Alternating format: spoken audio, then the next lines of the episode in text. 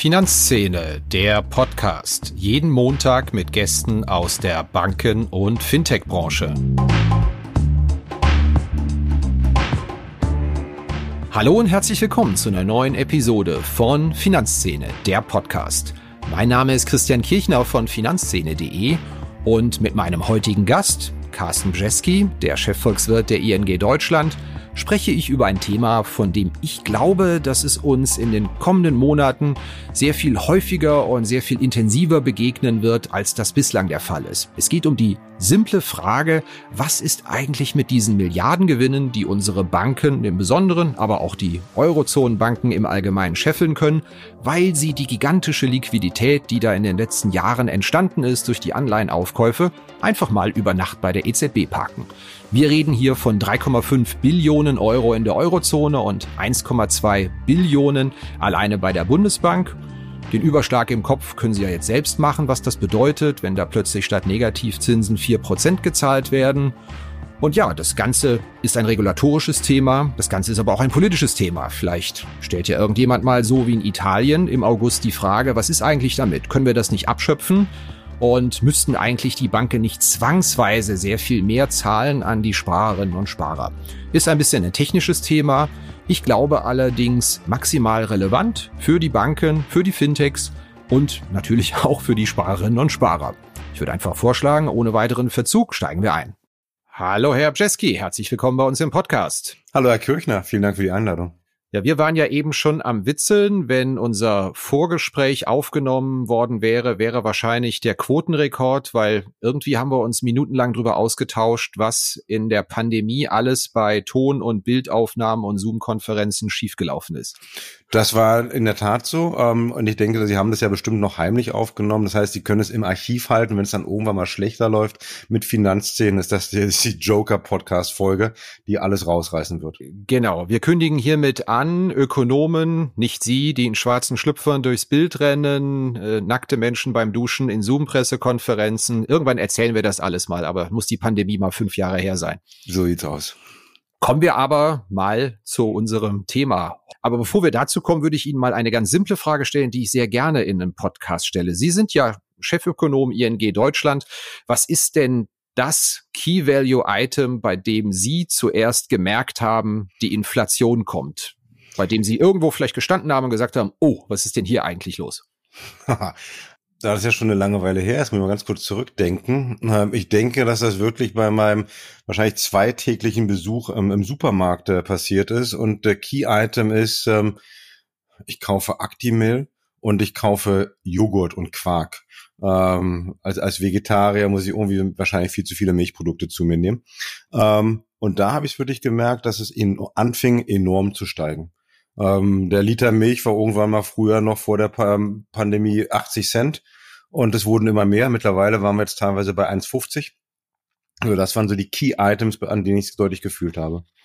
Wären bei mir auch die, die Molkereiprodukte, ich glaube so das klassische Stück Butter. Da waren wir ja irgendwann bei 3, 3,49, wo früher immer die Preiskämpfe liefen, 1,49 im Angebot. Die gab's ja dann irgendwann nicht mehr und alle waren bei 3 Euro plus. Aber das hat sich ja auch schon wieder, vielleicht so im allgemeinen Trend, äh, dass der Druck raus ist, auch wieder etwas normalisiert, wie ich immer wieder feststelle. Das auf jeden Fall. Und was ja auch stattfand, Herr Kirchner, das haben wir dann auch gemerkt, als jemand, der noch selber in den Supermarkt geht, ja, ähm, die Sonderangebote. Also mein, mein, mein Lieblingssupermarkt bei uns zu Hause um die Ecke, der hatte dann auch immer Preissprünge zwischen 50 und 100 Prozent im Wochenabstand. Ja. Na, weil dann irgendwie das, das einmal wurde das Produkt in der nächsten Woche wurde es in, in, in, äh, ins Sonderangebot gesetzt, dann war es noch die Hälfte des Preises. Und dann eine Woche später ging es wieder hoch. Also die, die Preisschwankungen Mhm. Vor allem bei den Supermärkten waren enorm. Aber was mir jetzt auch noch einfällt, was mir dann auch irgendwann auffiel, das ist natürlich doch, man, man läuft ja dann als Volkswirt dann auch mal irgendwie mit anderen Augen durch die Welt. Sie können es also auch nie abschalten, wenn Sie unterwegs sind, Ihren Job, ja. Es ist nervig. es ist, es ist nervig. Der Ein-Euro-Shop, Herr Kirchner, den es dann irgendwann nicht mehr gab. Und das fing damit an und bei uns um die Ecke gibt's dann auch einen 1 Euro, gab es den 1 Euro Shop. Der war dann irgendwann, sagen wir, draußen dann noch so die ganzen Körbe mit 1,50 Euro. dann wurden es dann irgendwann zwei Euro. Mittlerweile heißt ja auch nur noch Euro-Shop, glaube ich, nicht mal ein Euro-Shop. ähm, Und, ähm, und die andere Geschichte, nochmal zurück zu den Supermärkten, war dann die Shrinkflation. Also, dass ich ja irgendwie so eine, so eine Packung Pasta, kann mich noch erinnern, die war auf einmal nur 400 Gramm und nicht mehr 500 Gramm. Ja. Und dann steht man da so, hm, doch ein bisschen komisch. Der Preis war der gleiche geblieben. Also, das waren genauso diese, diese Items und ähm, ja, doch, ja, so läuft man ein bisschen durch die Welt und, und merkt doch, dass wirklich über, überall Inflation ist. Das führt uns genau zu unserem Thema, nämlich, wie sieht's denn überhaupt jetzt aus mit der allgemeinen Zinslage? Ökonomen, möchte jetzt nicht vom Berufsstand her beleidigen, aber haben ja auf alles eine Antwort, die häufig recht beliebig ausfällt. Sie haben Ihren letzten Eintrag in Ihrem Blog in Sachen EZB Zinsentscheid mit Schluss aus Basta überschrieben. Das haben sie zwar ein bisschen relativiert, aber ihre Message war, sie glauben, da kommen keine weiteren Leitzinserhöhungen bei der EZB. Wir sind am Ende dieses Zyklus. Das müssen Sie jetzt mal ganz kurz begründen. Ah, die Überschrift bereue ich schon wieder, Herr Kirchner. Ähm, ich habe äh, nach dem Entscheid ähm, doch, ja, so wie alle guten Menschen, nachts noch ordentlich geschlafen und so nach ein, zwei Nächten wurde ich morgens wach und das war leider Gottes auch nach dem Blog-Eintrag, das war der Blog-Eintrag zu unserem wöchentlichen Podcast, fing ich an, doch ein bisschen Zweifel zu haben, ob das jetzt wirklich schon Schluss aus Buster gewesen ist. Ähm, ich erkläre auch warum. Ähm, ich denke, an dem, an dem Tag der EZB-Entscheidung war ich nicht der einzige, der sich auch aufgrund der Kommunikation der EZB gedacht hatte, jawohl, das ist jetzt Schluss aus Basta. Denn die EZB hatte ja nochmal den Zins erhöht, hat aber auch gleichzeitig ja so, so einen neuen Satz in die Kommunikation eingebaut und das ist ja, worauf wir EZB-Watcher dann enorm achten. Ähm, und da hieß es dann halt, dass die Zinsen auf ihrem jetzigen Niveau einen substanziellen Beitrag leisten würden, um die Inflationsrate wieder nachhaltig Richtung zwei Prozent zu bekommen.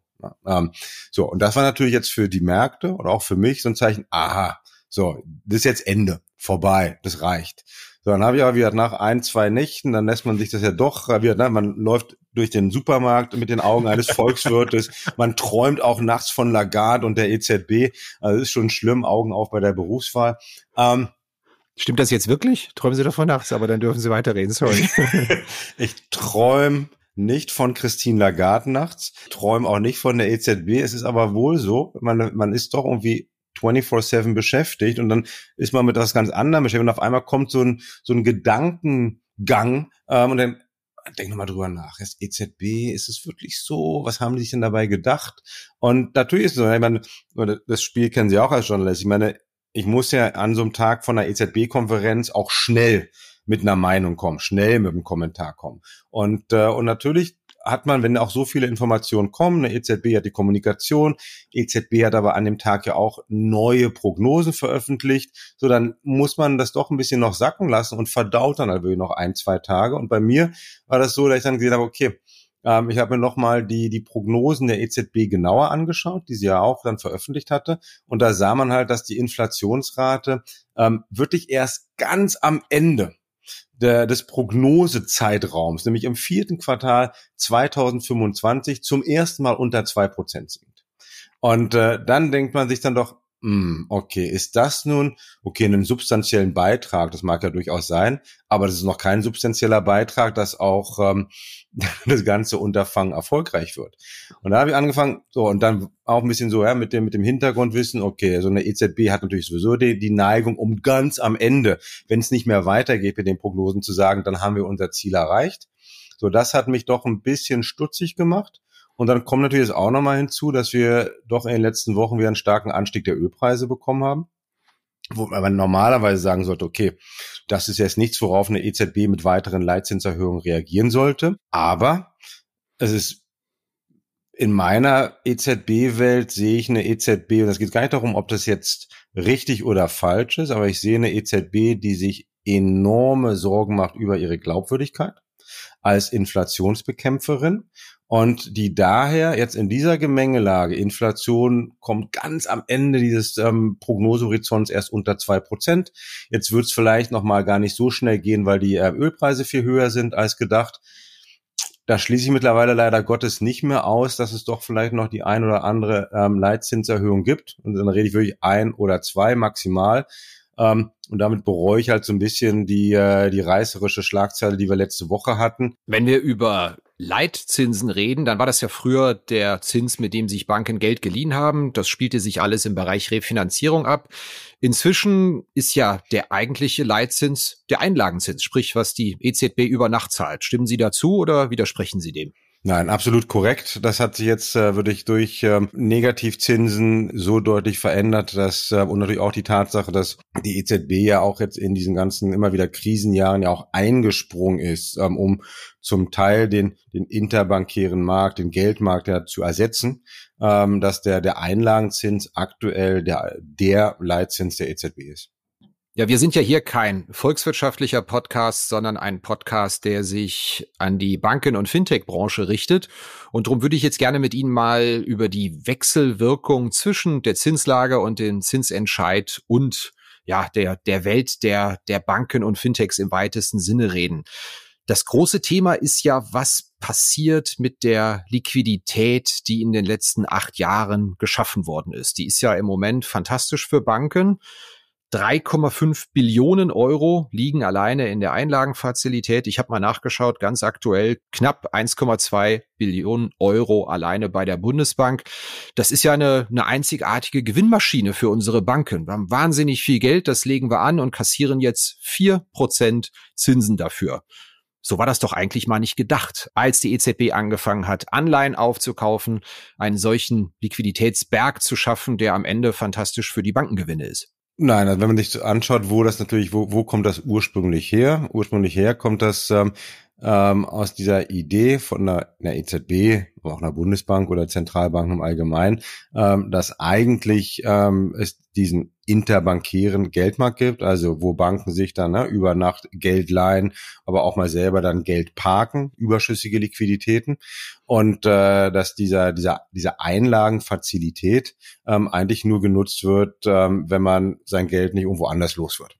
Haben wir das ja ganz, ganz einfach gesagt. Darum ist ja auch dieser Zins auf den, der, die Einlagenfazilität niedriger gewesen als äh, oder ist niedriger als äh, der interbankäre Zins, ähm, der, der Refinanzierungszins. Und weil es da ja auch immer eher nur als eine Ausnahme war. So, wenn ich niemand anderen finde, okay, dann darf die Bank halt auch das, das Geld bei der, bei der EZB mal kurz ähm, deponieren.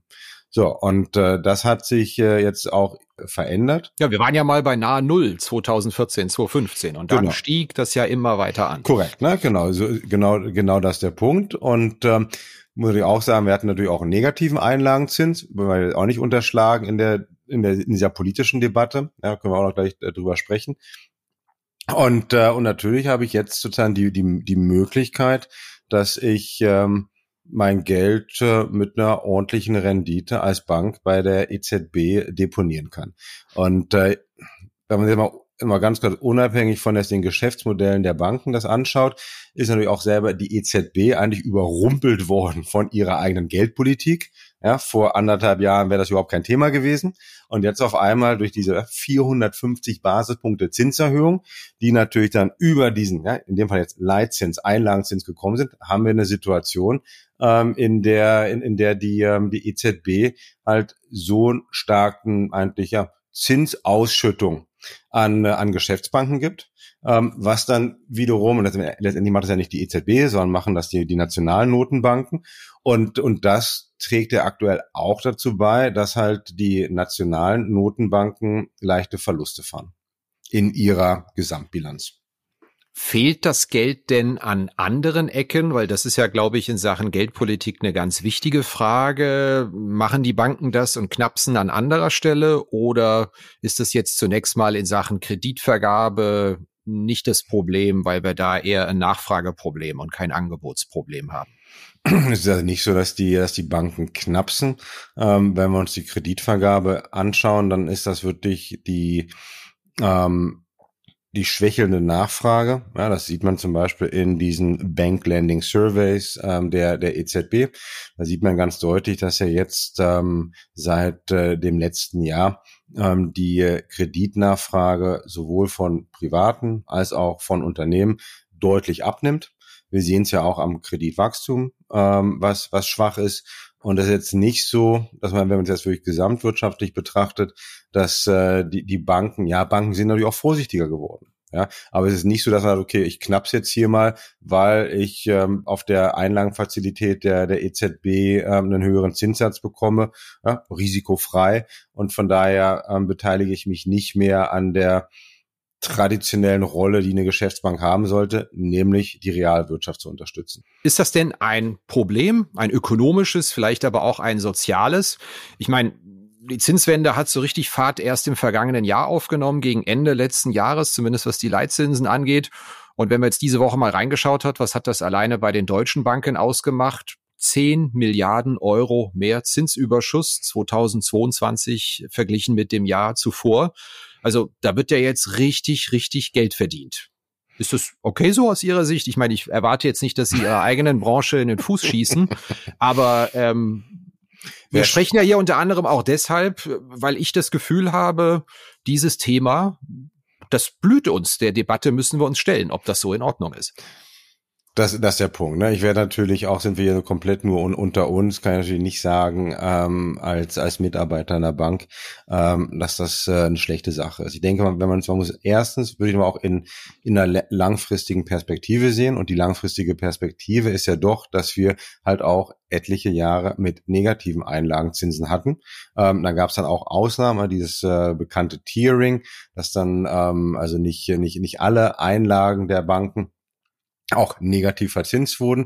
Aber wir hatten ja auch, wissen Sie auch, äh, bis vor anderthalb Jahren ja auch immer wieder die Diskussion, was sind eigentlich die Verluste der Banken oder die Gewinnminderung der Banken aufgrund der, der Niedrigzinspolitik und Negativzinspolitik der EZB. Ich, ich erinnere mich gut, da konnte jeder rechnen, dass das rauskam, was er raushaben wollte. genau. Na, aber meine, so muss man es ja auch sehen. So, wir haben jetzt, natürlich, wir haben jetzt extrem gute Zinsergebnisse ähm, in der, in der Bankenlandschaft und das ist ähm, unter anderem auch bedingt durch diesen extrem starken Anstieg ähm, der EZB-Leitzinsen in kurzer Zeit ähm, und dann der, der Tatsache, dass damit dann halt Banken ihren, ihren, ihren Zinsgewinn erhöhen können. Ganz, ganz deutlich. Ähm, so, jetzt die Frage, ist das gesamtwirtschaftlich ein Problem und gesellschaftlich? Ja, ich denke, das ist die, die, die spannende Diskussion. Ähm, ja, da muss man wahrscheinlich unterteilen. Ähm, das erste wird sagen, okay, ja, wir brauchen sowieso in Europa, in der Eurozone gesunde oder etwas profitable, gute Banken. Das ist leider so, ja, ob man das mag oder nicht mag. Unsere, unsere europäische Wirtschaft ist halt zu 70, 80 Prozent bankfinanziert. Ähm, und ähm, daher ist, braucht man halt auch wirklich gesunde Banken. Das ist Punkt eins. Dann habe ich den nächsten Punkt. Das ist, äh, heißt, hat das nun geldpolitische Folgen. Ja, zum Beispiel funktioniert dann damit die, die, die Geldpolitik der EZB nicht so gut, wie sie oder ja, weniger effektiv. Ähm, das ist zu früh zu sagen. Natürlich möchte eine EZB, ähm, die möchte da ansetzen, dass ihre eigenen Zinserhöhungen auch in der Realwirtschaft zu spüren sind. So, und, äh, und dann geht es darum, wie viel von den EZB-Zinsen werden auch weitergegeben von den Geschäftsbanken. Und dann ist eher wieder die Frage, ja, das, dann, da muss, das muss man dann jede einzelne Bank fragen. Ähm, ja, Zinsgewinn schön und gut, aber wie, wie viel der ähm, EZB-Leitzinserhöhung habt ihr dann auch weitergegeben an die Sparkunden und Normalkunden?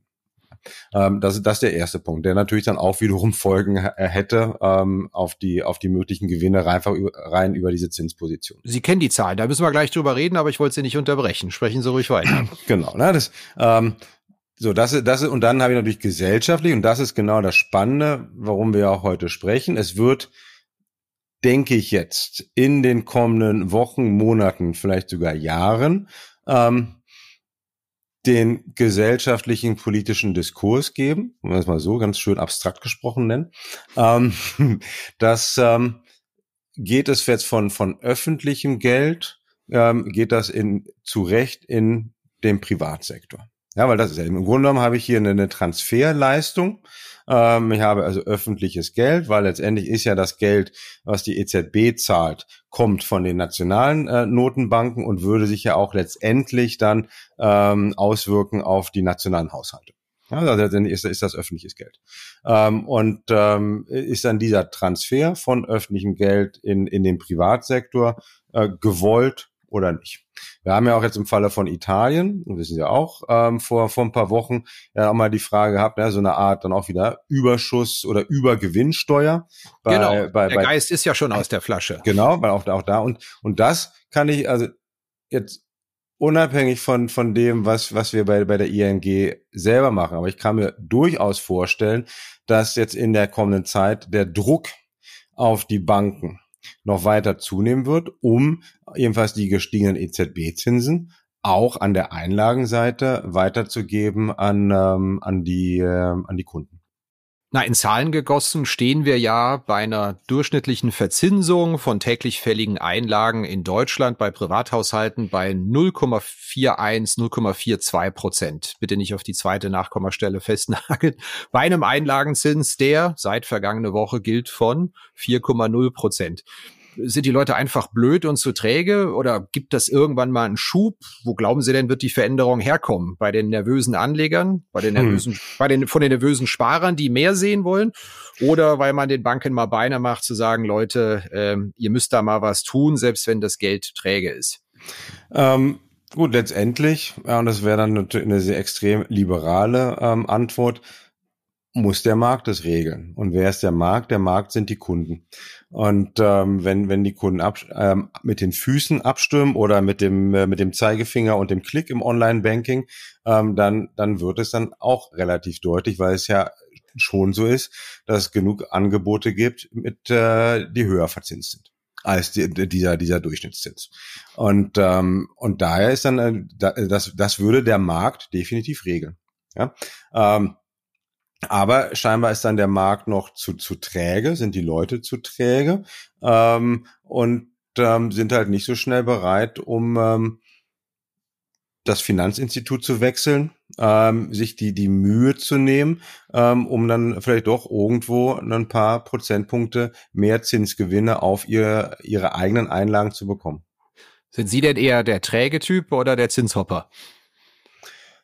Naja, da ich ja Kunde bei meinem Arbeitgeber bin, ähm, ist das, äh, bin ich, denke ich, bei einer ziemlich guten Bank. Ähm, und, das ist jetzt der Werbeblock. das, das ist, Entschuldigung, Sie haben, Sie haben drum gefragt. Ja? Ähm, also habe ich es auch nicht, nicht nötig, um, äh, um dadurch einen, einen Zinshopper zu sein.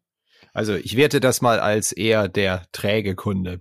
Ja, aber die ähm, EZB scheint das Thema ja schon auf dem Radar zu haben. Einer der Anlässe, warum wir uns hier unterhalten, war ja vergangene Woche ein Artikel bei der Nachrichtenagentur Reuters, nach der die EZB das Thema bereits im Blick hat. Was passiert eigentlich mit der Liquidität? Was passiert mit den Reserven? Und ich erinnere mich ganz gut, sechs mit der Situation betraute Personen sagen, darüber wird Ende Oktober zu reden sein, wie wir mit dieser Lage umgehen im Moment scheint auf dem Radar zu sein. Wie könnte denn eine mögliche Reaktion aussehen?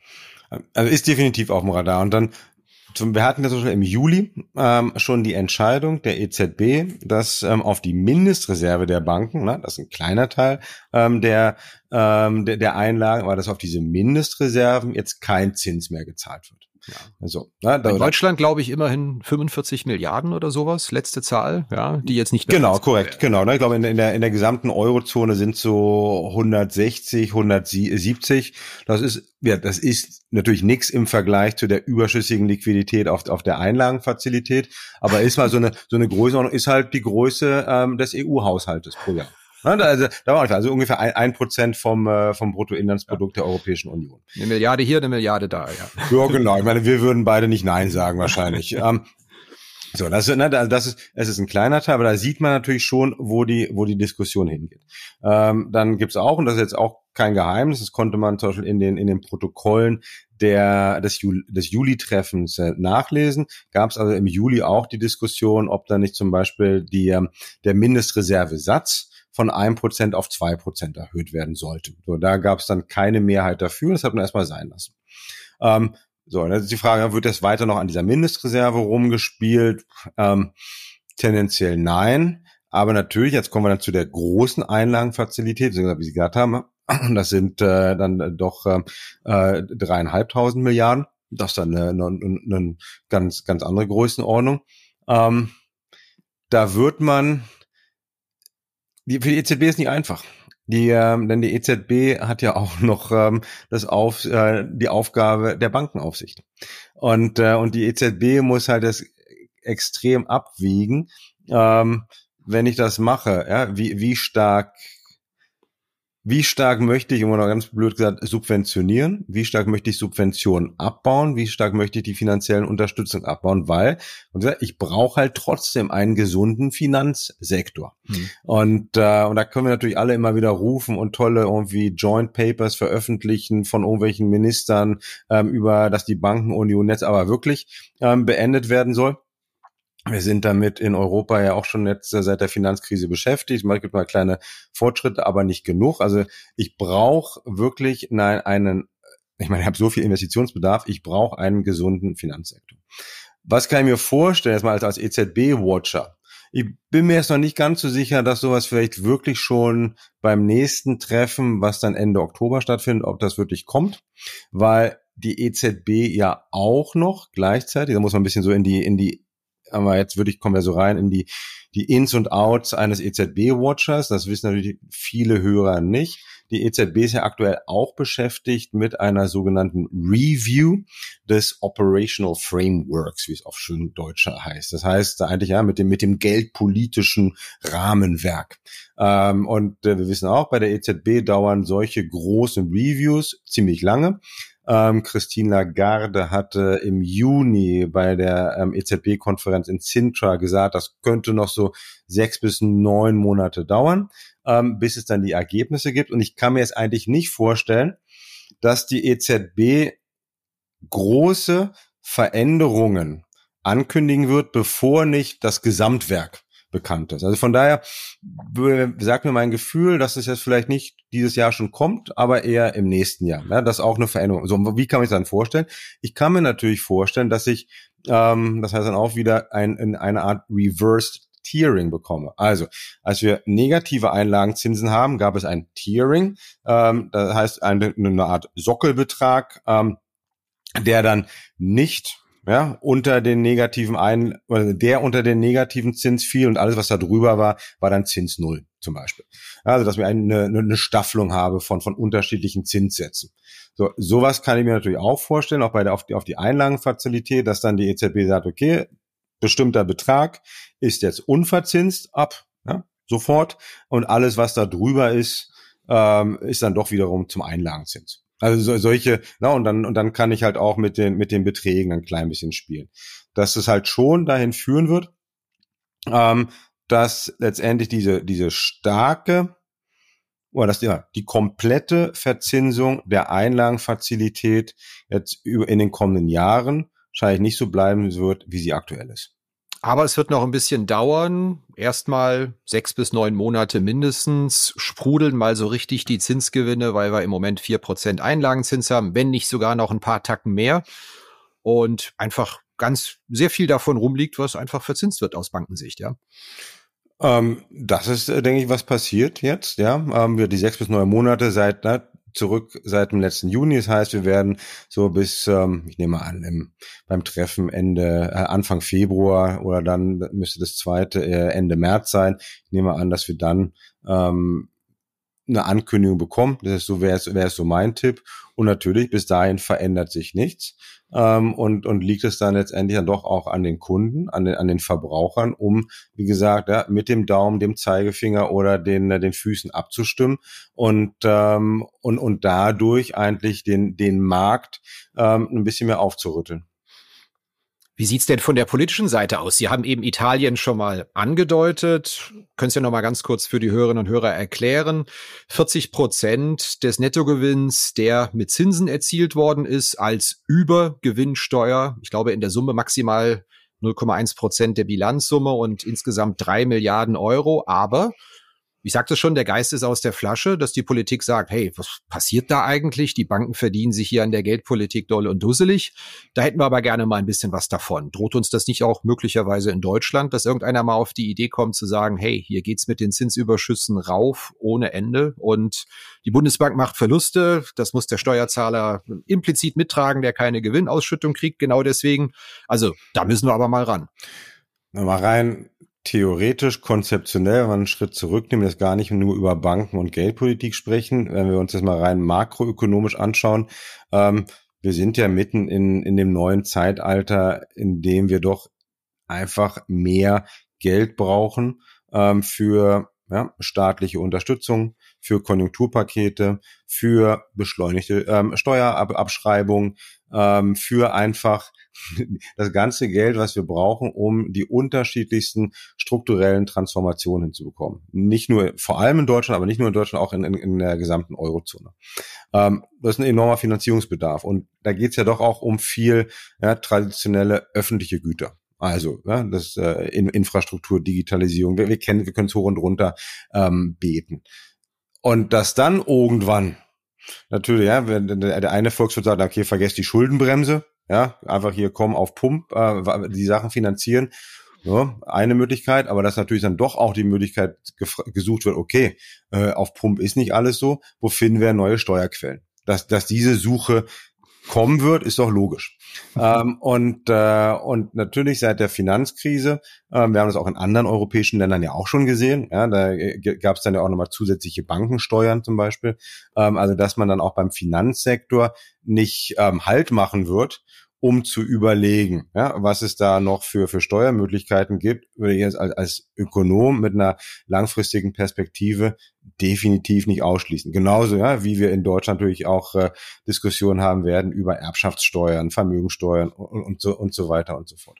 Das, das, ist, die, so, das, ist, das ist das große, the bigger picture. Ähm, dann ist natürlich der, steckt der Teufel im Detail. Und das haben wir bei Italien jetzt gesehen. Wenn ich so etwas ähm, unvorbereitet ähm, und nicht gut durchdacht präsentiere, dann passiert genau das, was in Italien passierte. Dann äh, schmieren mir sofort eine Minute nach Ankündigung äh, die Aktienkurse der Banken, aber sowas von ab, dass ich eigentlich damit ähm, eine nächste Finanzkrise tendenziell verursache. Und dass ich dann gezwungen bin, was ja im italienischen Fall so, so war, dass ich, glaube ich, einen Tag später alles wieder zurückgezogen habe. ähm, so, und dann, dann, dann, und das ist, also von daher so, äh, also erste, erste Antwort auf die, oder erste Teil, ja, erste Antwort auf die Frage, ja, man wird sicherlich darüber nachdenken, man wird sicherlich schauen, was man machen kann. Ähm, zweite ähm, Antwort wäre aber, man muss extrem gut aufpassen und ich denke, das hat das italienische Beispiel auch gezeigt. Wenn es nicht gut durchdacht ist, äh, nicht gut kommuniziert ist, dann wirkt es, es ist eigentlich kontraproduktiv und sollte man es nicht machen. Ähm, ja, weil denke ich jetzt auch schon ein paar Mal gesagt, Banken, der Finanzsektor ist essentiell für die Realwirtschaft in Europa. Das ist in den USA ein bisschen anders. Ähm, da geht viel mehr über den Markt. Aber hier ist es so, wir brauchen in Europa die Geschäftsbanken, um überhaupt die Realwirtschaft hinzubekommen, um dann auch überhaupt ja, die ganzen Finanzierungen hinzubekommen, die wir brauchen für die, äh, für die grüne Transformation. Ähm, ja, ich, ich denke, dass, dass, dass das so ein bisschen jetzt auch die, die Lehre Europa. Es ist auch interessant. Ähm, wir hatten im Sommer, und das haben dann viele ihrer, ihrer Hörer und Hörerinnen, denke ich, nicht mitbekommen, weil die ähm, wahrscheinlich nicht niederländisches Fernsehen schauen. Ähm, da war die, ähm, war Christine Lagarde ähm, als Gast in ja, so eine, so eine sonntägliche Nachrichtenshow im niederländischen Fernsehen äh, Buitenhof heißt das, ja, so eine Art, wenn man übertrieben wie so wie so wie äh, Frühshoppen früher bei uns in Deutschland. Ähm, und da wurde sie halt auch gefragt, ob die, ähm, was sie denn fände, ob da nicht doch auch, ja, das war jetzt nicht über eine Übergewinnsteuer, aber es ging doch darum, ob da nicht der der Druck erhöht werden sollte, dass, äh, dass Geschäftsbanken dann doch auch die höheren EZB-Zinsen weitergeben sollten an, äh, an, an die Privatkunden. Und äh, das wurde von Christine Lagarde ähm, bejaht. Sie hat es nicht gesagt, wie sie sich das vorstellt, ähm, aber das, denke ich, ist auch ein Zeichen, dass, äh, dass der Druck zunehmen wird. Also, dass Banken nicht mehr aus der Nummer rauskommen, Sparer, äh, Inhaber von Girokonten abzuspeisen, sondern zu sagen, dass da müssen wir mal nach oben gehen irgendwie. Ja, das wäre aber dann eher ein regulatorischer Eingriff und der nicht von den Kunden kommt, sondern ähm, der von oben kommt in Anführungszeichen, richtig? Das ist richtig und äh, ich meine, das wäre natürlich einfach viel schöner, wenn wir halt doch ähm, nicht nicht nur die, äh, die, den, den, den trägen Kunden hätten, sondern dass wir, wenn wir halt den Kunden hätten, der natürlich dann auch wirklich schneller reagiert. Jetzt sagen Sie, oh, wir müssen aufpassen, Banken enorm wichtig für die Wirtschaft. Wir sind nun mal eine bankenfinanzierte Volkswirtschaft in der Eurozone. Ja, stimmt alles. Dann sagt aber der Kritiker in mir, die Zahlen der Bundesbank zum letzten Jahr, Gewinn der Banken von 17 auf 22 Milliarden Euro netto in Deutschland gestiegen. Gut, hatte auch ein paar technische Faktoren, aber schlecht geht's den Banken ja hier nicht in diesem Land, als dass man sagt, wenn wir jetzt irgendwie ein bisschen daran drehen, was da auf der Zinsseite passiert, dann handeln wir uns womöglich eine Finanzkrise ein, oder? Das denke ich auch nicht. Ja, aber dann liegt es natürlich daran, wie drehe ich und was ist ein bisschen. Ähm, ich denke, das ist ja auch, was das italienische Beispiel gezeigt hat. Ähm, wenn, wenn es also wirklich was auf einmal komplett ja, überzogenes und überraschendes ist, also das ist dann nicht irgendwie nur ein bisschen an irgendeiner Schraube zu drehen, so irgendwie ja, mit einem äh, mit einem mega Hebel irgendwelche Sachen auszuhebeln, dann laufe ich natürlich doch Gefahr, dass, äh, dass ich mir irgendeine Finanzkrise einfange. Also dann, das, da muss ich, da muss ich halt aufpassen. Das heißt mit Augenmaß. Wenn jetzt Sachen sich verändern, mit Augenmaß, ja, mit, mit kleinen Veränderungen der Stellschraube, ähm, dann, dann ist das definitiv, ähm, ist das jetzt noch nicht irgendwie, wird das nicht zum Systemchaos? Ich denke, oder sagen Sie die, die Ergebnisse vom letzten Jahr, ich denke, ich würde halt auch jetzt eine, eine politische Entscheidung, ich würde davor, davor warnen, eine, eine politische Entscheidung, eine einschneidende politische Entscheidung nur zu basieren auf jetzt irgendwie einem Jahresergebnis, weil dann würde ich mir doch nochmal wirklich anschauen. Also erstens, was in, ist in den ganzen letzten Jahren passiert? Ja, dann wir negative Einlagenzinsen, die wir hatten. So, jetzt haben wir sozusagen diesen einen Übergang, den hat die EZB natürlich auch selber ja, mit verursacht mit diesen starken Zinserhöhungen. Ich würde jetzt auch mal abwarten, was halt in den äh, doch auch noch im, im nächsten Jahr passiert oder das auch deutlich ähm, im, im Fokus haben, denn wir haben natürlich gleichzeitig auch durch die Zinserhöhung der EZB eine, eine weitere Abkühlung der Wirtschaft, was natürlich dann Banken wiederum auch spüren werden. Ja, ob das nun ne, bei, bei uns aktuell in Deutschland äh, der, der Bau- und Immobiliensektor ist, wie zum Beispiel auch, auch in vielen anderen Ländern, ähm, die, die Unsicherheit, die wir haben. Also von daher kann ich jetzt nicht nur irgendwie so partiell, sollte ich nicht nur partiell mir einen Aspekt der Bilanz raussuchen, sondern muss natürlich auch die anderen ähm, Positionen deutlich anschauen ähm, um, um dann halt zu überlegen, okay, was macht jetzt wirklich langfristig strukturell Sinn? Ähm, und dann erst, dann erst mit einer Entscheidung zu kommen. Aber nochmal, ja, ja, es ist jetzt nicht so, dass irgendwie ein kleines, eine kleine Veränderung zu einer Systemkrise führen sollte. Eher unwahrscheinlich. Jetzt hatten Sie Ihren EZB-Kommentar in Ihrem eigenen Podcast mit Schluss aus Basta überschrieben. Jetzt fangen Sie schon wieder damit an. Ich habe doch gesagt, ich, hey. ich bereue es jetzt schon. Ja? Ich, ich, ich lege ich leg noch mal nach. In die Wunde, Salz in die Wunde. Ach Gott, ja, wir holen ich, ihn raus. Vom ich lege noch mal nach und sage, fasse ich Sie richtig zusammen. Achtung, da kommt was, was die sprudelnden Zinsgewinne angeht, dass da die EZB bei dem, was da auf Bankenebene passiert oder vielleicht sogar die Politik ein genaues Auge drauf werfen wird und dass es so nicht noch länger als sechs, neun, zwölf Monate weitergehen wird? Da fassen Sie mich gut zusammen. Ich denke, dass wir zwischen jetzt und Ende 2024 eine, eine Veränderung sehen werden. Prima. Dann sage ich Ihnen herzlichen Dank. War ein etwas technischer Podcast zugegeben, aber glaube ich zu einem Thema, das uns alle beschäftigen wird, wie wir jetzt gehört haben, in den nächsten sechs bis zwölf Monaten. Und ich sage soweit vielen herzlichen Dank an Sie. Vielen Dank für die Einladung, Herr Kirchner. Ja, das war's wieder mit dieser Episode von Finanzszene, der Podcast. Wir sagen danke fürs Zuhören, freuen uns über Ihr Feedback unter redaktion.finanz-szene.de. Kontaktmöglichkeiten auch über Threema in den Notes zu diesem Podcast. Vielen Dank. Redaktion und Host Christian Kirchner. Coverdesign Elida Atelier Hamburg. Produktion und Schnitt Podstars bei OMR Hamburg. Musik Liturgy of the Street von Shane Ivers www.silvermansound.com.